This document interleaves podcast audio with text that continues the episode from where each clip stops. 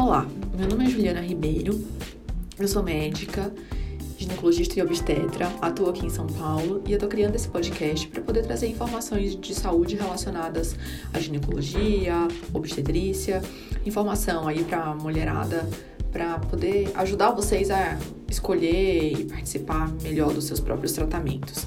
Antes da gente começar qualquer tipo de, de tema, né, acho que é interessante que eu me apresente é, para que vocês saibam quem eu, quem eu sou.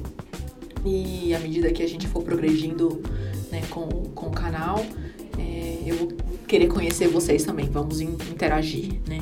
Então, eu me formei na Universidade Federal do Piauí, e me mudei para cá, para São Paulo, para fazer residência médica.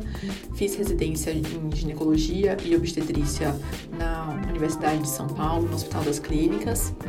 É, logo depois disso, eu fiquei um ano lá como médica preceptora, né, atuando em cirurgia ginecológica principalmente.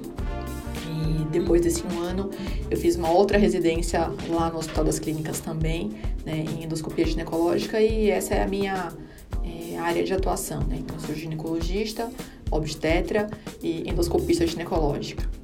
A gente trabalha com cirurgia ginecológica, especificamente com videolaparoscopia. Atualmente eu atendo em três lugares, em três consultórios, na Vila Mariana, no Itaim Bibi e em Higienópolis. E a gente trabalha junto aos maiores hospitais da cidade, né?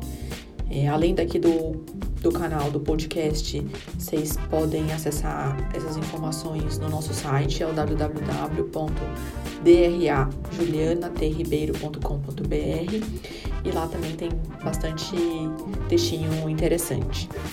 Bom, agora que vocês já me conhecem profissionalmente, deixa eu me apresentar pessoalmente, né?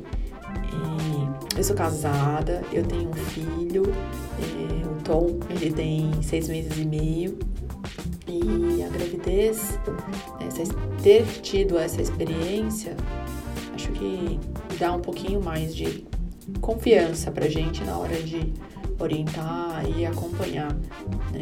Tem bastante coisa interessante aí que a gente pode conversar sobre a gestação, ou parto, ou período pós-parto. Né? Tem bastante coisa interessante que a gente pode discutir e informar.